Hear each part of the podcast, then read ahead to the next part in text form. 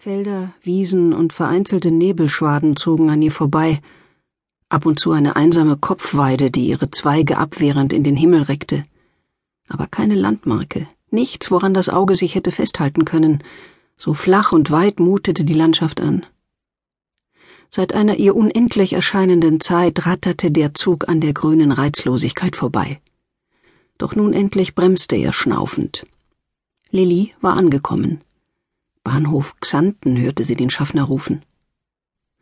Es war nicht einmal ein Hauptbahnhof, dachte sie, so klein war der Ort. Vermutlich war allein schon Le Marais, das mondäne Pariser Stadtviertel, in dem sie wohnte, größer als dieses kaum wahrnehmbare Fleckchen auf der Landkarte. Es war ein böser Scherz des Schicksals, dass sie ausgerechnet hier in dieser Einöde gelandet war. Ein Jahr vor dem Abitur hatte sie die Schule geschmissen und deswegen riesigen Krach mit ihrer Mutter bekommen. Daraufhin hatte Lili all ihr Erspartes zusammengekratzt und war Hals über Kopf in die Karibik abgehauen, wo sie ihren Vater wähnte und auch fand. Nur von Wiedersehensfreude konnte keine Rede sein, denn ihr Vater fuhr kurz nach ihrer Ankunft auf Geschäftsreise, wie er sich ausdrückte, und ließ sie allein zurück. Nach drei Tagen lernte sie Patrick kennen. Nach vier Tagen lieben und am fünften Tag war sie überzeugt davon, mit ihm den Rest ihres Lebens verbringen zu wollen. Doch ihre Mutter machte ihr einen Strich durch die Rechnung, denn nachdem sie ihre Tochter ausfindig gemacht hatte, stand sie auch schon vor Patricks Tür und rang Lilly einen Vertrag ab. Sie durfte bis zum Ende des Sommers in der Karibik bleiben, wenn sie im Gegenzug danach ein Jahr im Ausland zur Schule ginge. Lilly hatte, als sie dem Kompromiss zustimmte, natürlich an die USA gedacht. Vor allem Miami lag deutlich näher an der Karibik als Europa, und so schrieb sie sich bei einem Austauschprogramm ein. Als sich herausstellte, dass sie sich deutlich zu spät beworben hatte, um ein so heiß begehrtes Ziel wie Miami zu ergattern, half alles Heulen nicht. Sie musste nehmen, was übrig blieb. Feen bei Xanten. Das klang in ihren Ohren ungefähr so attraktiv wie Physikklausur. Die deutsche Familie hatte sich wohl genauso spät entschieden, an diesem Gastfamilienprogramm teilzunehmen. Sie hatte sich eine US-Amerikanerin gewünscht und lediglich eine Französin bekommen. Lilly seufzte und dachte, gleich treffen sich die Letzten von der Resterampe. Sie kam sich vor wie im Sportunterricht, wenn schon alle in die Mannschaft gewählt worden waren und nur ein elendes Häufchen von Ungewollten auf der Bank zurückblieb. Deutschland war so ziemlich das Schlimmste, was sie sich vorstellen konnte. Nazis, Winter und behaarte Beine war alles, was ihr dazu einfiel. Außerdem eine unmelodische Sprache, die sich anhörte wie ihr Labrador Bull, wenn er auf einem Knochen herumkaute.